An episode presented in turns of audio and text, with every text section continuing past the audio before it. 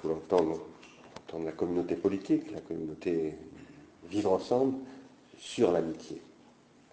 Ce qui est vraiment une question qui n'a rien d'évident, absolument rien d'évident. J'ai donné à mon intervention d'abord le titre que vous avez trouvé dans le programme, Pharmacologie de l'amitié.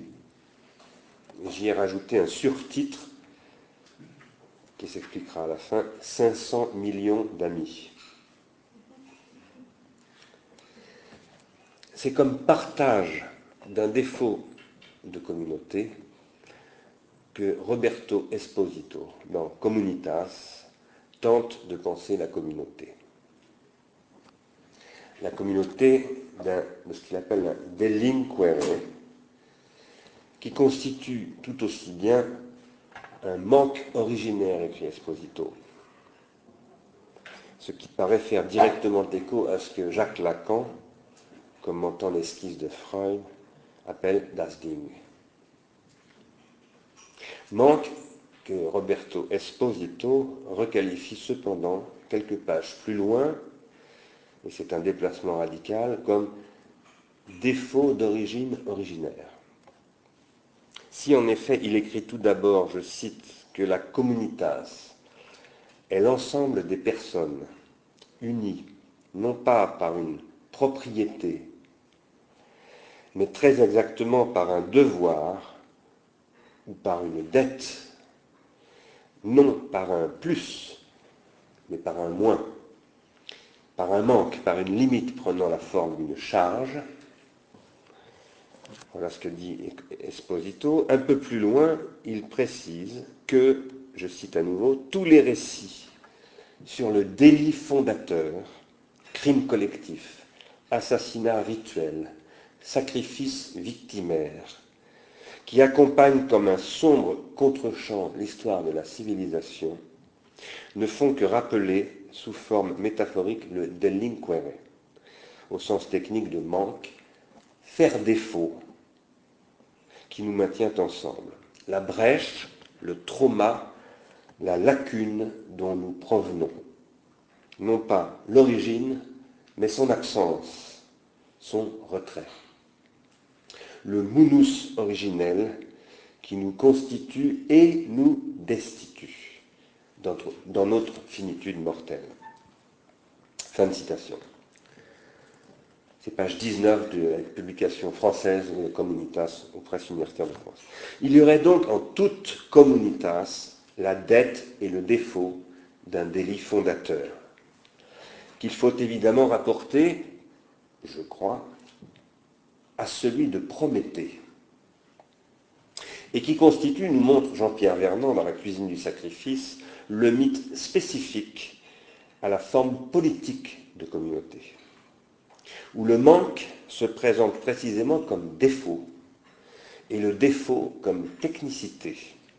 Facticité qui est une pharmacologie, c'est-à-dire une situation ambiguë, dit Vernon, où le bon devient toujours mauvais et réciproquement.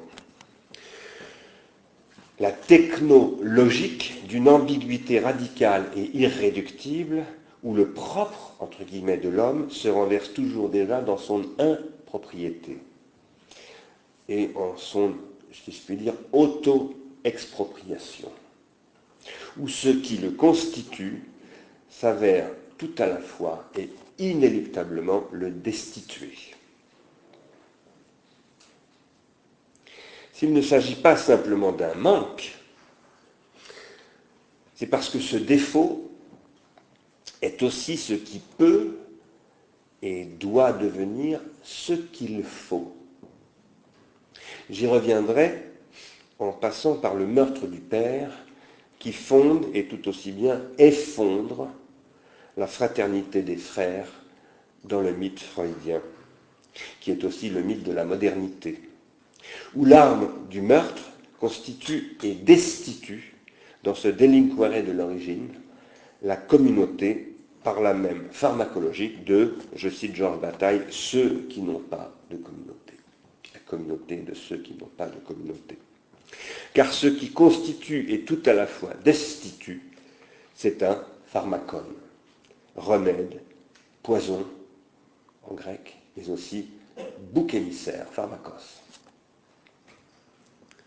J'aurais aimé y revenir aussi en passant par l'amitié selon les stoïciens, et peut-être en passant par Montaigne, mais je n'en aurai pas le temps.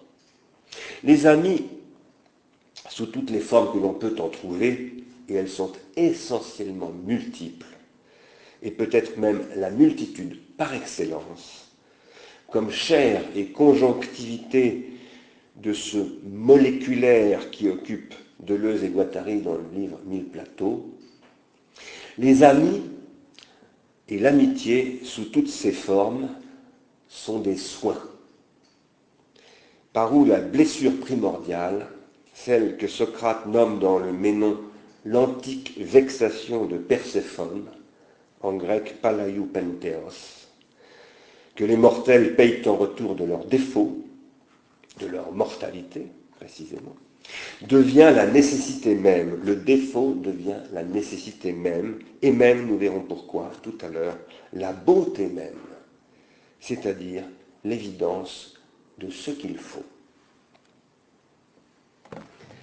J'ai eu la plus grande difficulté à préparer cette conférence. Il y a à cela bien des raisons. La fatigue, ma lassitude, le poids d'une époque sous lequel parfois je m'écroule, me sentant devenir croulant, comme on dit en français, c'est-à-dire vieux. Mais aussi le profond malaise de découvrir à quel point il est difficile de penser l'amitié, de l'attraper, de la cerner, dans le souvenir de nombreuses amitiés qui m'ont tant nourri et dans le sentiment qu'elles faiblissent. Et que les temps leur sont intrinsèquement non seulement défavorables, mais profondément hostiles. Des temps terriblement inamicaux, comme s'y revenait l'âge d'une inimitié radicale, celle où, dans la communauté, ce ne sont plus des adversaires qui s'affrontent, mais des ennemis, tout près de s'anéantir. J'ai attribué cet état de fait à une crise de l'économie libidinale, dans des travaux passés. Et j'ai longuement développé cette thèse. Je n'y reviendrai donc pas en détail ici, je la rappellerai tout à fait à la fin pour conclure. Mais sachez en tout cas dès à présent que c'est dans ce contexte qu'il faut entendre mon propos du jour. J'ai relu beaucoup de textes que je croyais connaître, des textes d'amis littéraires morts depuis toujours, pour moi, et qui me sont apparus, certains d'amis que j'ai connus aussi, textes qui me sont apparus sous un jour nouveau, singulièrement énigmatique. J'ai lu aussi des textes que je n'avais jamais lus, qui ont parfois sensiblement dévié la trajectoire où je croyais pouvoir inscrire le travail que vous m'aviez amicalement invité à vous adresser. Tout cela dans l'actualité totalement inédite d'une fabrication industrielle d'amis, dont on a déjà parlé tout à l'heure, d'une industrialisation de la façon de se faire des amis. Car les amis, on se les fait. Veux-tu devenir mon ami? Demande la petite fille au petit garçon. L'industrialisation et l'automatisation de l'amitié, ou peut-être plutôt de la filia, qui se déploie devant nos yeux sidérés et qui nous sollicite tous les jours. Vous avez tous reçu un email vous demandant de devenir l'ami de quelqu'un qui était déjà votre ami. Et mise en œuvre par des technologies dites relationnelles, qui sont le stade le plus avancé de ce que j'appelle la grammatisation, c'est-à-dire la discrétisation des flux et des comportements humains. Ce sont des technologies de ce que j'appelle la transindividuation. Je vais préciser tout à l'heure de quoi il s'agit. Impossible d'ignorer ce contexte de, de, notre rencontre amicale tel que le décrivait le journal Le Monde au mois de juillet dernier en annonçant que Facebook serait devenu la troisième communauté mondiale, disait-il. 500 millions de membres, déclarant par une procédure sur laquelle il faudrait se pencher très en détail, je ne le ferai pas aujourd'hui, qui sont leurs amis, entre guillemets, et ce qui les relie à ses amis. Cette procédure, cependant, sachez-le, est automatique pour une part. Elle consiste à adresser une invitation à devenir votre ami à tous ceux qui sont dans votre carnet d'adresses, comme se l'appelle, cette fonction technique qui est inscrite dans toutes vos messageries. Devenue elle-même, la messagerie, le nouveau dispositif épistolaire dans un monde que l'on appelle souvent, et à tort, à mon avis, post-humaniste. Je dis à tort parce que je pense que le monde n'a jamais été humaniste et que l'humanisme est un concept problématique. Pourquoi faire cela? Je veux dire, pourquoi se faire de tels amis? Toujours entre guillemets. Pour constituer des réseaux et acquérir par là une réputation. Ces réseaux relèvent en effet de ce que Heingold appelle des technologies de la réputation. Grammatisant les relations sociales en tant que telles, elles industrialisent, automatisent et rendent calculable ce que les Grecs appelaient le kléos, modalité historique d'une structure élémentaire de l'économie libidinale, du désir du désir de l'autre, pour prendre le terme d'Alexandre Kojève, et du narcissisme primordial que cela suppose.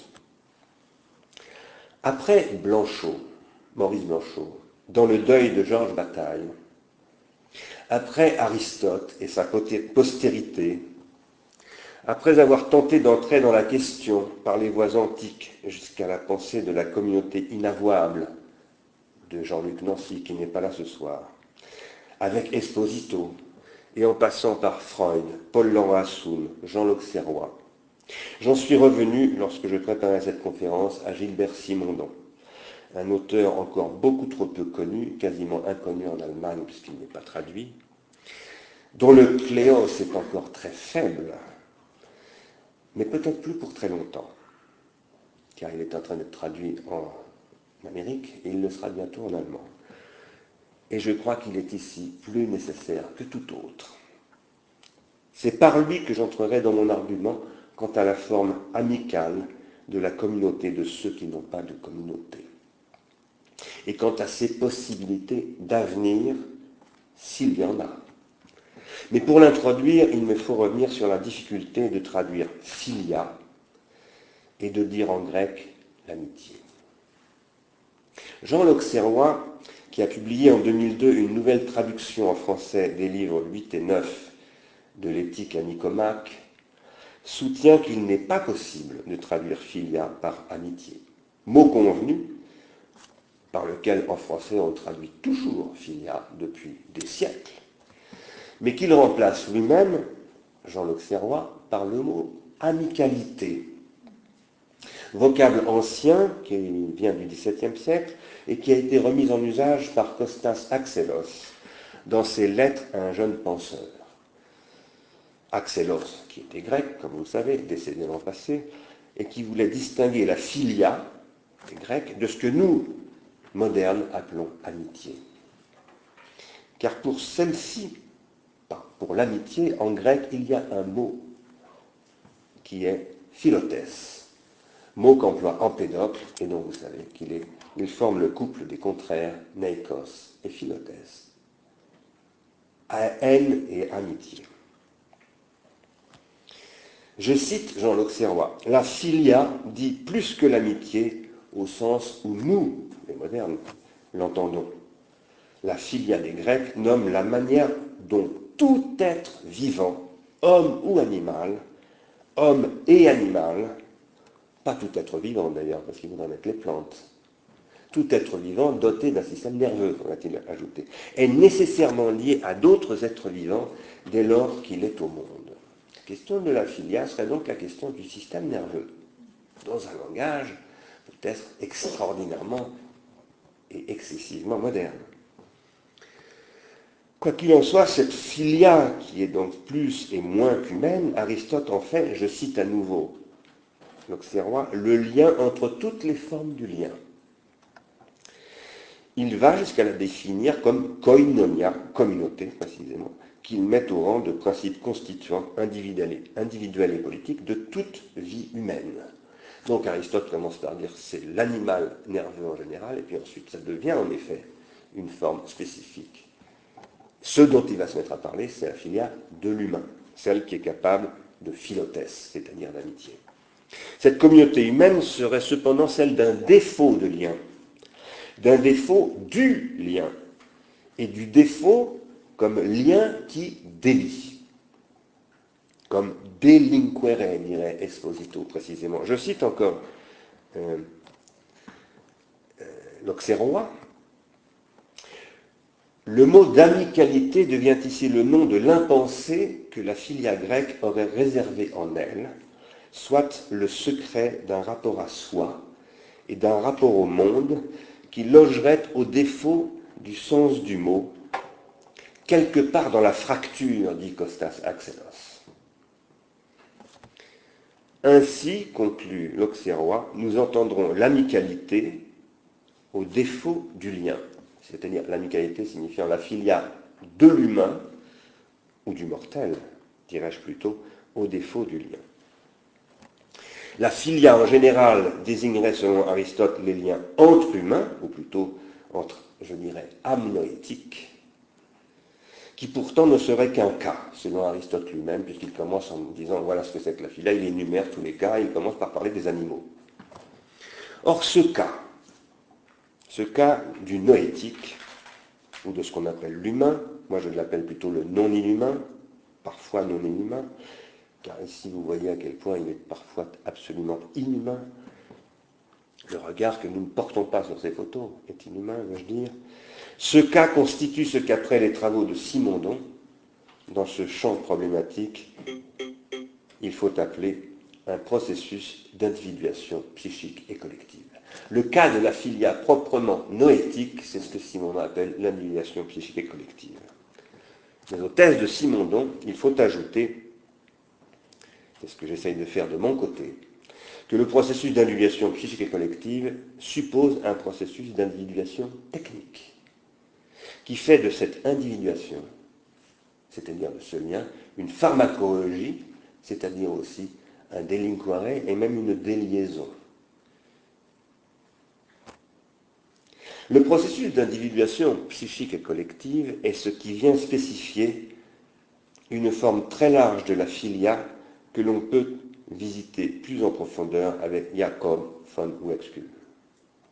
Celui-ci, dans Mondes animaux et mondes humains, décrit un aspect de la filia comme possibilité fondamentalement ouverte d'une adoption. Je le cite, je le cite en français. Les choucas, les, oiseaux, qui vivent en société, s'associent pendant toute leur vie à un compagnon, socius, avec lequel ils accomplissent de concert les activités les plus variées. Si l'on élève un chouka tout seul, il ne renonce nullement à posséder un socius, mais adopte, s'il n'en trouve pas de son espèce, un socius de remplacement. Dans sa jeunesse, le chouka Chok avait pris son maître comme socius maternel. Il le suivait partout, c'est lui qui l'appelait pour qu'il lui donne à manger. Lorsqu'il eut appris à chercher lui-même sa nourriture, il choisit comme socius sexuel la femme de chambre, devant laquelle il exécutait les danses nuptiales caractéristiques de son espèce. Plus tard, il trouva un jeune chouka qui devint son socius d'adoption et qu'il nourrissait lui-même. Lorsque partait pour de longs vols, il tentait à la façon des choukas d'entraîner son maître en prenant son essor derrière lui. Comme ses efforts restaient infructueux, il s'associa à un vol de chouka qui devint dès lors ses compagnons, de vol, ses soshi, pour cette activité-là. Fin de citation. Aristote, écrit l'Auxerrois, je le cite, assigne la filia tant aux animaux d'une même espèce, les oiseaux par exemple, qu'aux membres d'une même famille et aux relations qui président à la coexistence des cités comme à la cohésion interne. Qu'est-ce qui viendrait spécifier ici la filia de ceux qui peuvent devenir des amis?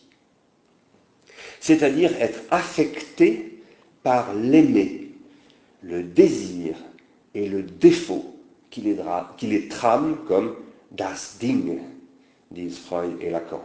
et s'y individuer, s'en trouver individué psychiquement et en cela que singulièrement affecté, singulièrement affecté. C'est la question du passage de l'individuation vitale, pour parler avec Simondon, à l'individuation psychique et collective. Dans l'individuation vitale, dit Simondon, l'organisation, je le cite, peut se faire soit dans chaque être, soit par la relation organique qui existe entre les êtres différents. Dans ce dernier cas, entre les différents êtres, pardon, dans ce dernier cas, l'intégration interne est doublée dans l'être d'une intégration externe. Le groupe est intégrateur. La seule réalité concrète est l'unité vitale qui peut, dans certains cas, se réduire à un seul être et qui, dans d'autres cas, correspond à un groupe très différencié d'êtres multiples. Et, en note, Simondon décrit la forme très spécifique de filia qui est propre aux termites. Ainsi, dit-il, les termites construisent les édifices les plus complexes du règne animal, malgré la relative simplicité de leur organisation nerveuse. Ils agissent presque comme un organisme unique en travaillant en groupe. Fin de citation. Plutôt que l'individu vivant, en conclut Simonon, il faut penser le processus d'individuation vitale. Notamment parce que, je le cite, ce qu'on nomme individu en biologie est en réalité, en quelque manière, un sous-individu, beaucoup plus qu'un individu. En biologie, il semble que la notion d'individualité soit applicable à plusieurs étages ou selon différents niveaux d'inclusion successifs. L'unité de vie serait le groupe complet et non l'individu isolé. Fin de citation. L'individuation ainsi conçue est aussi une autre conception de la filia et de ce qui tente de se penser sous ce mot. Il y a du regroupement vivant, végétal aussi d'ailleurs, mais surtout animal, cellules qui s'agrègent dans un corps, coraux, colonies en tout genre, troupeaux, bandes, couples animaux.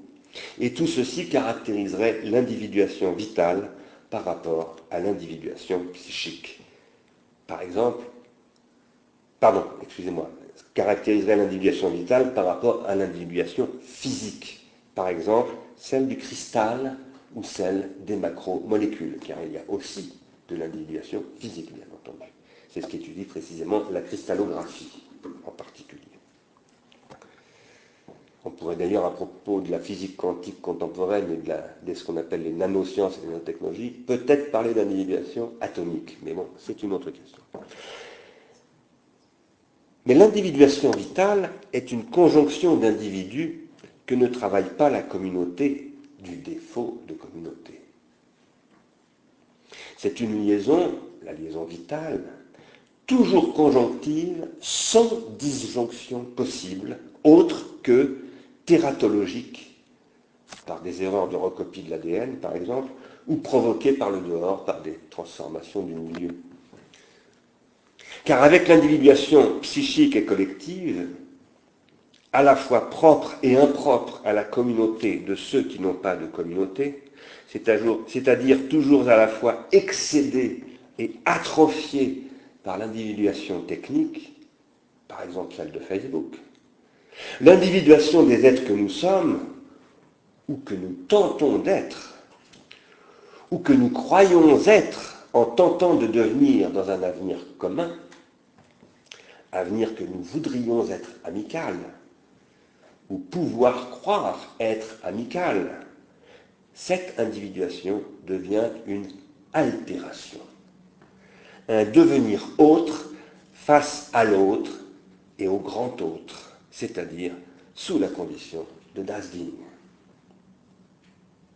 L'individuation psychique collective est celle de singularité qui ne se constitue cependant que dans une mutualité, une reconnaissance, un désir du désir, ce que les Grecs appellent un kléos, si l'on tente de l'entendre encore dans cette langue antique, et toutes sortes d'autres formes dérivées de ce qu'il faut appréhender comme ce que je vais appeler maintenant des processus ou des dispositifs de co-individuation, menant eux-mêmes à des processus de trans individuation et supposant mille processus d'idéalisation. Ce qu'Aristote décrit comme la noèse, dianoia, qui passe par les règles d'une dialectique au sens platonicien, rencontrée dans le dialogos, dans ce qu'on appellerait le symbolique aussi avec Lacan, où se forge un logos, c'est celle d'une, c'est une telle co-individuation des dialogants et dialecticiens, comme les appelle Aristote donc, mais telle qu'elle tente à devenir une trans-individuation. Cette co-individuation tente à devenir une trans-individuation, c'est-à-dire qu'elle tente à former des circuits de trans-individuation et à viser ce que Platon appelait des idées, des idéalités, dirions aujourd'hui, et ce qui sont aussi pour Aristote des aïdées, des espèces, et dont les, les disciplines et les constructions noétiques, la grammaire, la géométrie, l'ontologie, la zoologie, etc., la théologie, pas encore avec Aristote, sont des cas. Les amis sont ces êtres noétiques qui visent ces idéalités. Et Platon pose que la noèse, c'est-à-dire la dianoia, suppose une telle amitié. Ce qui les rend amis, c'est qu'ils aiment et désirent la même chose, dit Platon, la sagesse, c'est-à-dire aussi la noèse en antélékeia, pour parler avec Aristote cette fois-ci. Élargissons cependant cette conception un peu trop abstraite et philosophique et sublimée à l'extrême à tous les types d'amis. Et d'abord aux enfants qui veulent se faire des amis. Et aux amis d'enfance qui se trouvent individués et co-individués dans et par leur amitié même. L'amitié apparaît alors être la cellule primordiale et conditionnelle de la co-individuation, sans laquelle l'enfant, par exemple, ne peut pas s'individuer. L'enfant a besoin d'amis. Tous les parents le savent. L'anxiété des parents, c'est comment est-ce qu'il va se trouver des amis. Parce que les parents, aussi possessifs qu'ils puissent être, savent qu'ils ne suffisent pas à l'amitié dont a besoin l'enfant l'enfant a besoin de l'amitié d'un étranger. Simondon pose qu'il n'y a pas d'individuation sans individuation collective. Et j'ajoute à ce propos fondateur que la co-individuation amicale, et en particulier celle des amitiés infantiles, est le premier pas vers l'individuation collective que métastabilise, comme dit Simondon, une trans-individuation. Métastabilise, ça veut dire qu'elle ne la stabilise pas, elle est toujours instable, mais relativement stable, comme un tourbillon dans un torrent.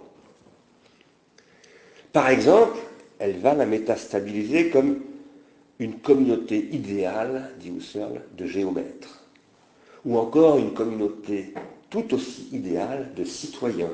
Il faut des idées pour qu'il y ait des citoyens. Sans idées, pas de citoyenneté. Par exemple, l'idée de justice ce que l'on aura nommé plus tard un peuple. C'est pourquoi les enfants ont besoin d'avoir des amis et non seulement des copains.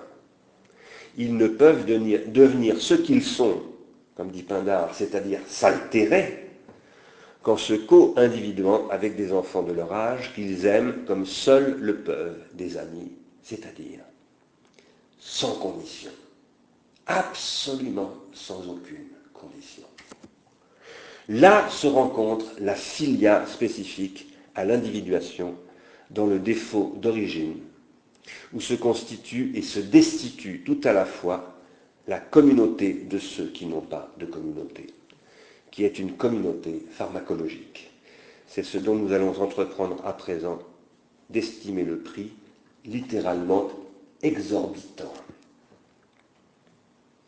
La filia des êtres noétiques qui s'altèrent dans leur défaut de communauté constitue une économie libidinale.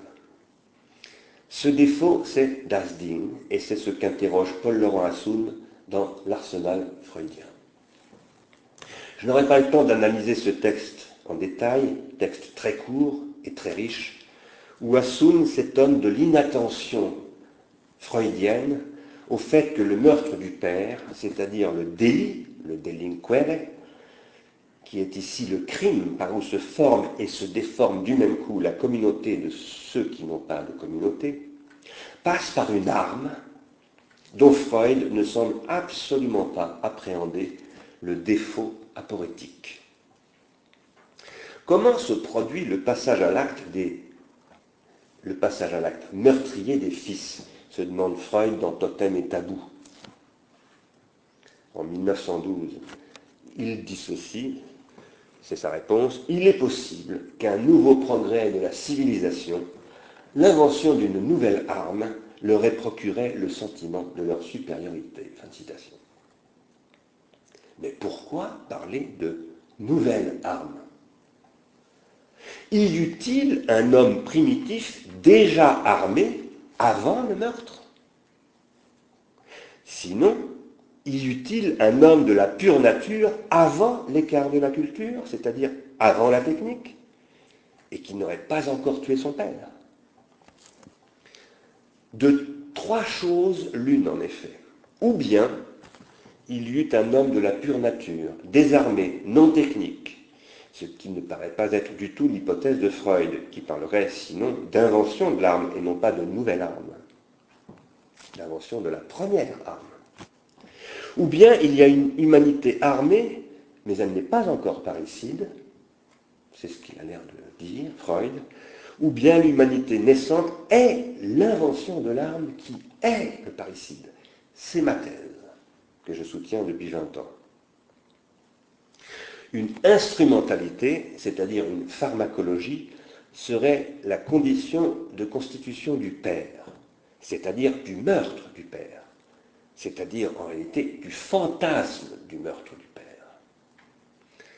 Et l'amour de la mère, il faut l'ajouter ici, je n'aurai pas le temps de le développer, mais c'est très important pour moi, suppose un objet transitionnel, ouvrant un espace transitionnel. Je parle évidemment avec Winnicott, qui n'est ni dedans ni dehors du Winnicott, et qu'il faudrait appréhender comme le pharmacone primordial dans la psychogenèse de tout enfant préparant la répétition de cette scène primordiale d'arrachement que serait la technicisation de la vie, ce que Freud appelle le meurtre du père, c'est-à-dire la transgression de la loi du vivant et donc de la loi du géniteur. Mais ici, je ne peux évidemment qu'évoquer cette possibilité sur laquelle je viens par ailleurs, pardonnez-moi cette petite publicité, de publier un livre. Il est sorti hier. Il s'appelle De la pharmacologie. Mais ce que je vous lis là n'est pas dans le livre. L'arme, qui est plus généralement l'outil et l'instrument, et ça c'est très important. Quand vous regardez des silex taillés, ce sont à la fois des armes, des outils et des instruments. C'est-à-dire l'organe du travail, du meurtre et du travail, du travail et de la transgression. L'arme, c'est à la fois ce qui constitue la sublimation socialisante du désir, qui est le principe de réalité et réalisant le principe de plaisir, et le déchaînement transgressif de la loi, soit comme dépacification de l'outil ou de l'instrument redevenant une arme, car sans cesse l'homme passe de la guerre à la paix et réciproquement, et passage de la relation sociale à la relation guerrière au bord de laquelle nous nous trouvons. Et c'est terriblement inquiétant de savoir que ce soir, on va regarder le film qu'en 1937, Jean Renoir a fait, parce qu'il disait Nous nous trouvons au bord de la guerre. C'est pour ça qu'il avait fait ce film. Soit comme devenir révolutionnaire de la technique, enfin, donc soit comme travail, soit comme guerre, soit enfin comme devenir révolutionnaire de la technique, détruisant plus ou moins temporairement, les systèmes et les individus psychiques et sociaux.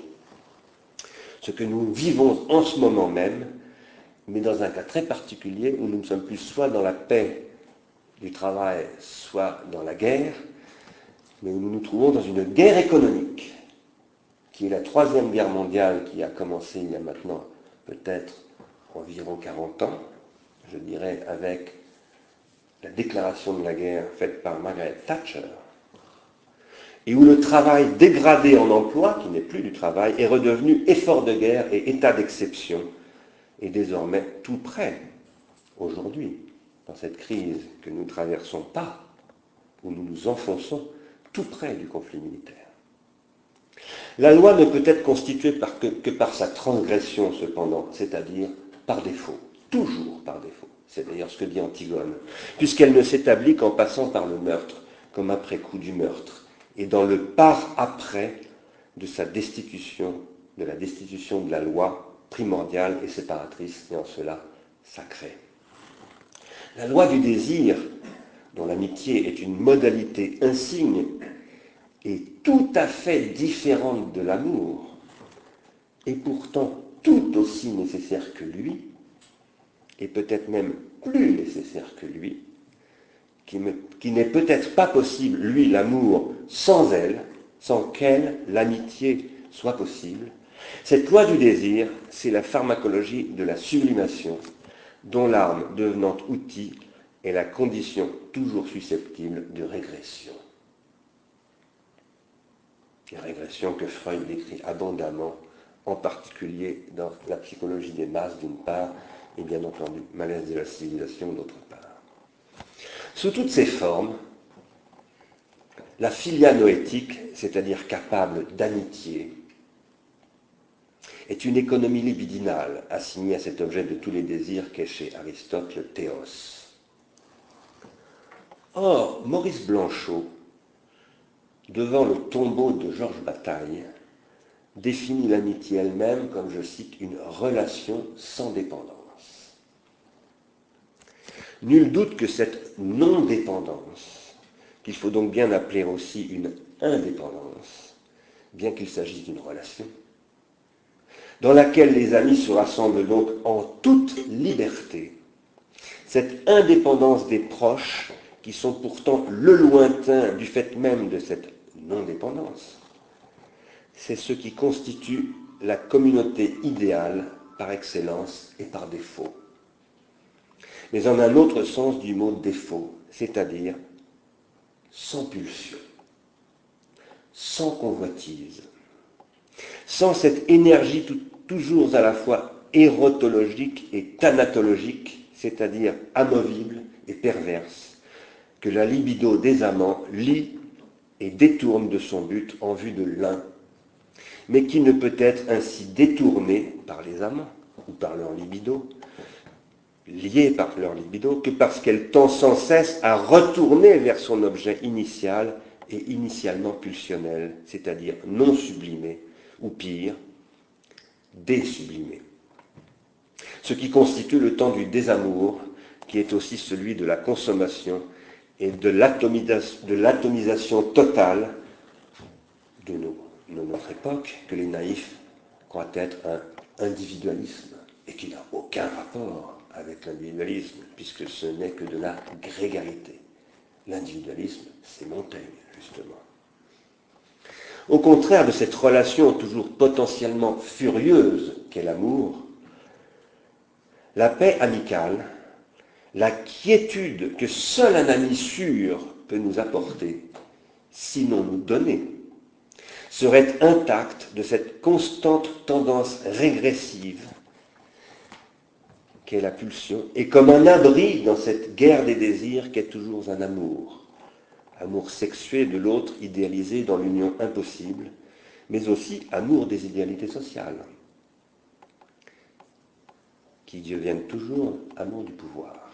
Et c'est ici une immense question que je dois abandonner en cours de route, de comprendre quel type d'idéalité peut ainsi se constituer autrement que comme détournement d'un but pulsionnel.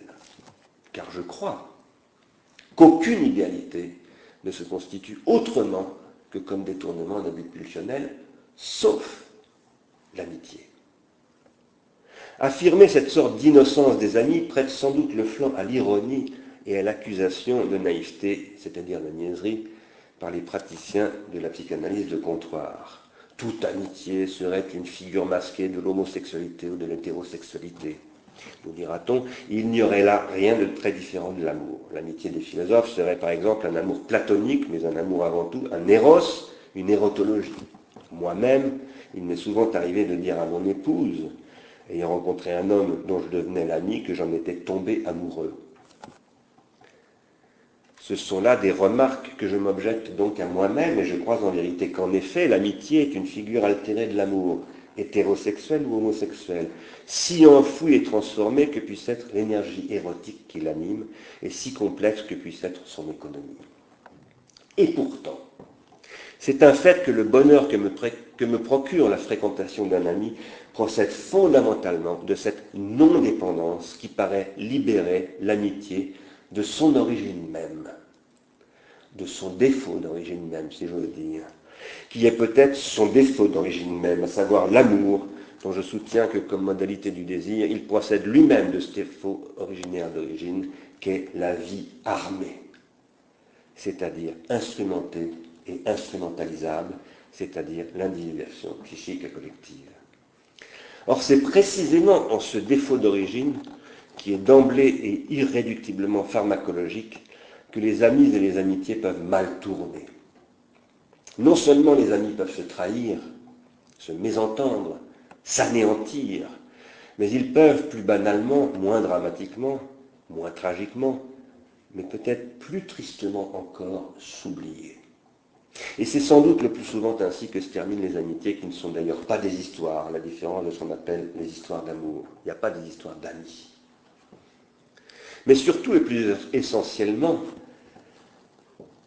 les amitiés peuvent s'abîmer par le fait que les amis peuvent faire groupe, c'est-à-dire se socialiser et socialiser leur amitié, voire institutionnaliser leur relation sans dépendance, qui devient ainsi dépendante et créatrice de dépendance et même d'obligation.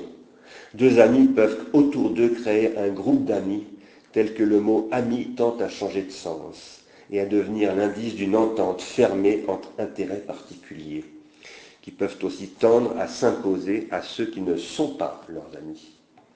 Ils peuvent aussi, le plus souvent, finir par s'en trouver fâchés l'un par rapport à l'autre et mutuellement trahis. Il faudrait ici je n'en ai pas le temps, passer par l'éloge de l'amour d'Alain Badiou, qui est vraiment un beau livre, et par ce qu'il dit du deux dans l'amour.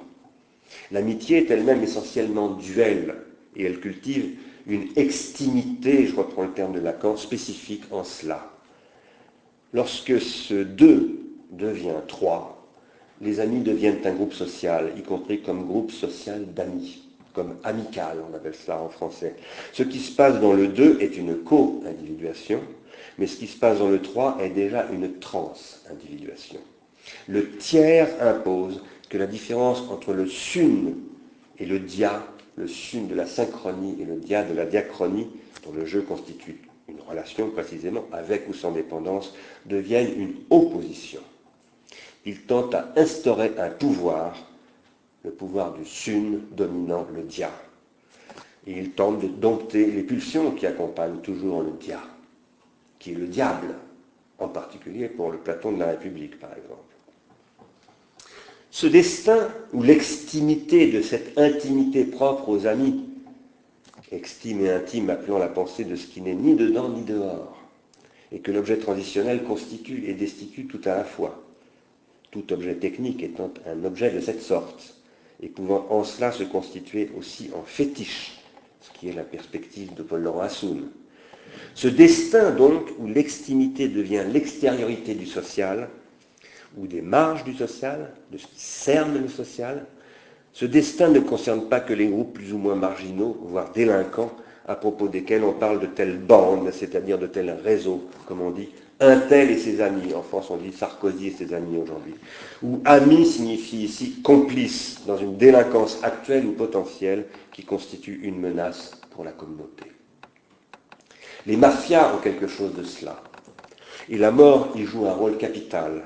Dans une mafia, qui est une association de malfaiteurs fondée sur un affect qui désaffecte, vous pouvez voir ça dans Gomorra, le film italien qui est paru il y a deux ans, les amitiés sont essentielles, y compris sous la forme d'une relation sans dépendance. Et elles y sont scellées par un pacte à mort. Un véritable ami, c'est à la vie, à la mort, comme on dit en français dans le peuple, et en particulier dans les tranchées de la guerre de 14-18, la Grande Guerre. Cette liberté tourne cependant ici, cette liberté de l'amitié à la vie, à la mort, elle tourne dans la mafia à la dépendance absolue. Elle se renverse exactement dans son contraire.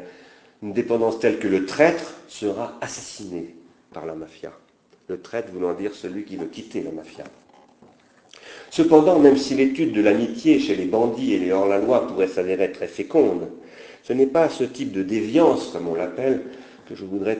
Ce n'est pas de ce type de déviance que je voudrais parler pour conclure cette introduction à une pharmacologie de l'amitié, mais plutôt d'une dérive, ou d'une même d'une déviation, d'un dévoiement et d'un détournement presque inéluctable et en vérité nécessaire de l'amitié, quel qu'en soit le type, et qui fait toujours de celle-ci l'amorce d'un nouveau processus d'individuation collective, le point de départ d'un nouveau, d'un nouveau circuit long de transindividuation, tel qu'il est entamé et inauguré dans cette relation sans dépendance qui s'établit dans l'amitié selon Blanchot, mais qui tend toujours cependant à revenir à une forme de dépendance, dès lors que, comme toute forme d'individuation constituée dans l'économie libidinale, elle engendre du social, c'est-à-dire aussi précisément ce qu'Aristote décrit comme une filia. Je conclurai en interrogeant ce destin pharmacologique de la philothèse qui rend, pardon, que rend possible le défaut d'origine, qui rend tout aussi possible la relation sans dépendance que serait avant tout l'amitié, dans sa forme la plus pure, et telle qu'elle engendre pourtant le plus souvent la filia au sein de laquelle prolifèrent des coteries, des soumissions, des pouvoirs, des corruptions, des lâchetés, des ignominies et des trahisons en tout genre qui les accompagnent inévitablement et que Blanchot appelle, vous allez le voir maintenant, l'histoire littéraire. Je le ferai pour interroger au bout du compte les conditions dans lesquelles il serait possible de penser à nouveau frais l'amitié et la communauté idéale qu'elle rend désirable, sinon possible, à l'époque des technologies relationnelles, de l'industrialisation et de l'automatisation des relations sociales, tout cela au nom de l'amitié, c'est-à-dire dans une misère affective sans nom, qui m'est devenue personnellement presque insupportable, et que je crois, et je crois que c'est aussi le cas de mes amis ou de ce qu'il en reste, atrophiés et excédés. Il faut ici revenir sur la question de savoir ce que signifie sans dépendance. Cette non-dépendance porte à son extrémité ou à son plus grand dépouillement possible la teneur de ce que Simondon nomme le pré-individuel, à partir duquel un individu peut s'individuer, mais ne le peut qu'à se co-individuer, dit Simondon, avec d'autres individus, jamais tout seul ou avec un autre individu avec qui il partage ce fond préindividuel. L'individuation est en effet le processus par lequel un fond préindividuel, qui recèle un potentiel que Simondon dit sursaturé, c'est-à-dire prêt à cristalliser, en attente de ce qu'on appelle en cristallographie un germe, ce fond préindividuel se transforme et dégage dans le milieu qu'il forme une figure d'individuation, c'est-à-dire un nouvel individu. Ça, c'est la forme très générale de l'individuation selon Simondon. S'agissant de cette forme d'individuation qui donne lieu à une filia capable de philothèse, d'amitié, de désir, de noël, d'amour, d'économie libidinale, ce qui se dégage du fond préindividuel n'est pas un cristal, mais un individu psychique inachevé, toujours désirant, en défaut, qui se projette d'emblée dans un individu collectif qu'il n'est pas, mais au sein duquel il est, en relation avec lequel il est, et en tension avec lequel il devient et s'altère. L'amitié, telle du moins que nous la donne la pensée Blanchot, est une limite d'une telle projection, puisque, comme relation sans dépendance, elle ne constitue pas encore ce collectif. Le 2 n'est pas le 3. Elle s'en tient au duel où l'intime constitue une extimité d'un type tout à fait spécifique et exceptionnel, à la limite du social, tout autant qu'à la limite de l'amour, qui constitue peut-être le social et comme sublimation. L'amitié comme relation sans dépendance ne devrait rien à ce que la filia lègue comme fond très individuel. Voilà où je veux en venir. C'est-à-dire aussi, lorsqu'il s'agit d'individus psychosociaux, comme fond trans-individuel. La filia, telle qu'elle vaut pour les hommes comme pour les animaux, c'est-à-dire telle qu'elle n'est justement pas encore l'amitié, suppose le partage d'un fond commun, que ce soit une hérédité génétique pour les animaux ou un héritage symbolique pour les êtres humains. Depuis ce fond, l'individu s'individue, c'est-à-dire devient et se forme en transformant ce fond dont il réalise un potentiel. Je dois ici préciser que depuis que je lis Simondon, j'ai toujours résisté à sa définition, celle de Simondon, du pré-individuel dans l'individuation psychique et collective. Simondon définit en effet celui-ci, le pré-individuel, comme une nature. Je le cite. L'être sujet peut se concevoir comme système plus ou moins parfaitement cohérent des trois phases successives de l'être, pré-individuel, individué et trans-individuel. Trois phases correspondant partiellement, mais non complètement, à ce que désignent les concepts de nature, d'individu et de spiritualité, dit Simon. Ça signifie qu'il définit la pré-individualité comme la nature. Je crois que la phase pré-individuelle n'est pas la nature. Je crois qu'elle est la phase transindividuelle naturalisée, c'est-à-dire redevenue nature, mais une nature technicisée, et non pas naturelle. La phase transindividuelle étant elle-même le fondement de l'individuation collective, telle qu'elle consiste dans l'élaboration de significations, Lacan dirait de symbolique, qui suppose le support de la technicité, c'est-à-dire où, je cite cette fois-ci Simondon, l'objet technique devient le support et le symbole de cette relation que nous voudrions nommer transindividuelle, dit-il. Je n'ai jamais bien compris pourquoi le fond pré-individuel de l'individu psychique ou social était pour Simondon la nature, même si c'était, comme il le précise, partiellement et non complètement, c'est-à-dire par défaut tout de même.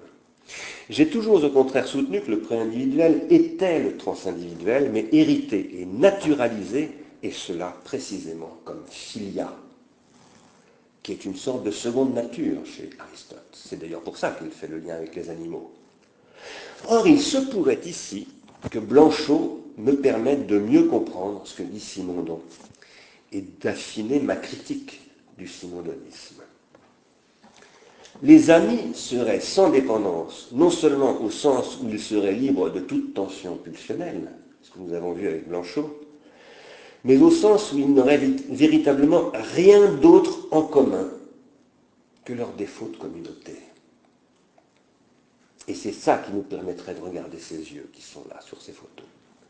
Ainsi serait-il possible de devenir amis du plus lointain, du plus éloigné, du plus différent, et même toute amitié procéderait primordialement d'une telle différence extrême, sinon infinie, se donnant comme l'absence même de ce fond commun, comme un délinquere vide, sans aucun contenu positif, sans contenu mythologique, sacrificiel, religieux ou je ne sais quoi, mais portant la marque d'un sacrifice primordial et oublié, refoulé, c'est-à-dire aussi de la séparation, dont l'objet transitionnel serait à la fois la préparation dans la psychogenèse de l'enfant et le signe avant-coureur de son meurtre fantasmatique de son père. D'un tel point de vue, la philotesse comme relation duelle et intime, et cependant est tout à la fois extime, et je vais préciser ce point vraiment pour finir maintenant, demeurerait libre à l'égard de toute dépendance culturelle, et en cela serait presque à l'opposé de la filia. S'il est vrai que celle-ci est au contraire la familiarité toujours très familiale et consanguine de proches si proches qu'il semble poursuivre la modalité relationnelle qui fait la robustesse d'une termitière. Perspective qui antenne notre ami Jacques Derrida précisément sous le nom de communauté qu'il récusait. Perspective qui nous effraie aussi dans Facebook, car ça ressemble beaucoup à une termitière Facebook. Si vous savez comment fonctionnent les termitières ou les fourmis, qui émettent des phéromones, vous comprenez que les traces produites sur Facebook sont en fait l'équivalent de ce que j'ai moi-même appelé la fourmilière numérique dans un livre qui s'appelle De la misère symbolique. Je termine. J'aurais encore beaucoup de choses à vous dire, mais il faut que je m'arrête. C'est à Bataille, en l'absence de bataille, que s'adresse Blanchot, à la fin de l'amitié, dans les cinq dernières pages de l'amitié. Et à certains égards, je trouve ce texte qui clôt l'amitié aussi stupéfiant que peut l'être l'origine de la géométrie, venant inachever le parcours de Husserl en 1937, en renversant dans Husserl pharmacologiquement tout le point de vue pharmacologique, le phénoménologique qu'il avait constitué si patiemment dans les 50 années précédentes. Puisque dans l'origine de la géométrie, vous le savez, l'écriture, c'est-à-dire l'empiricité technique, devient la condition de possibilité de la noèse apodictique, c'est-à-dire de ce qui était pour lui le transcendantal absolu. Enfin, le transcendantal est toujours absolu. Ce renversement chez Husserl se produit quasiment à l'inverse chez Blanchot.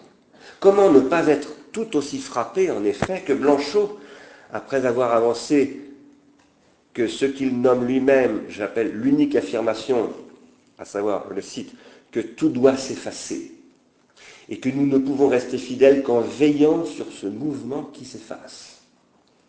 Après avoir déclaré cela, donc, Blanchot ajoute ceci, je sais qu'il y a les livres. Les livres demeurent provisoirement, même si leur lecture doit nous ouvrir à la nécessité de cette disparition dans laquelle ils se retirent. Les livres eux-mêmes renvoient à une existence. Cette existence, parce qu'elle n'est plus une présence, commence à se déployer dans l'histoire, et la pire des histoires, l'histoire littéraire. Il faudrait commenter longuement la suite, je n'en ai pas le temps, mais j'en extrais encore ceci.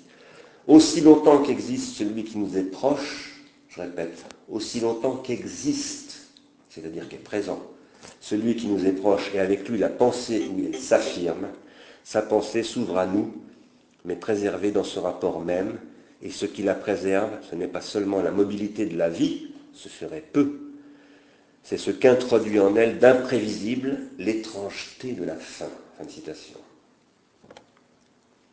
Voilà ce que j'aurais tendance à retenir ici de lecture de la fin de l'amitié et de son étrangeté, si j'ose dire.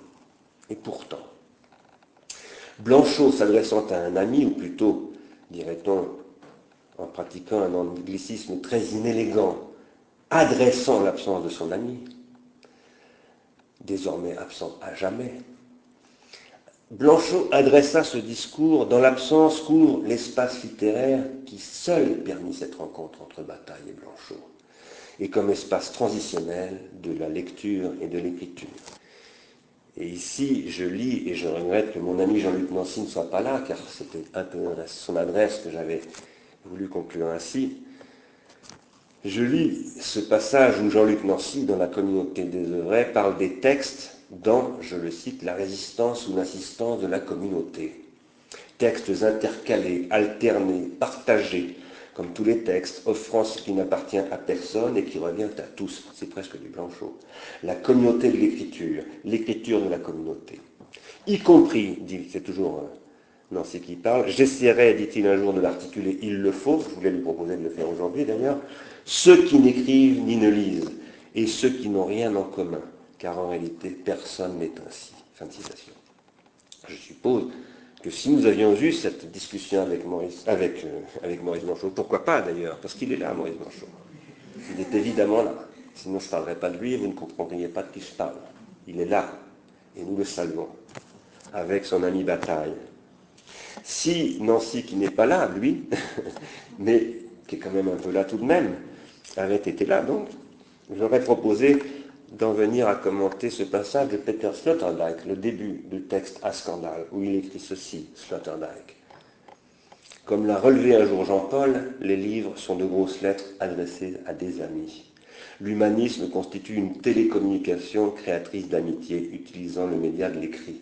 L'humanitas constitue, au sens le plus strict et le plus large, l'une des conséquences de l'alphabétisation. Si la philosophie écrite a pu demeurer virulente jusqu'à nos jours, elle le doit à sa faculté de se faire des amis par le texte. Nul doute que la rencontre de Blanchot et de Bataille ne se soit faite sur une telle scène de l'écriture, que Blanchot fut le premier ouvré en tant que tel, précisément en 1953, et exactement dans un texte qui s'appelle, consacré à René Char, La bête de Lascaux. À propos de Lascaux d'ailleurs, et je m'arrête là-dessus, dernière citation, je voudrais citer donc l'ami disparu, Georges Bataille. Si nous entrons dans la caverne de Lascaux, un sentiment fort nous étreint que nous n'avons pas devant les vitrines où sont exposés les premiers restes des hommes fossiles, leurs instruments de pierre, leurs armes, leurs outils. C'est moi qui rajoute là. C'est ce même sentiment de présence, de claire et brûlante présence, que nous donnent les chefs-d'œuvre de tous les temps.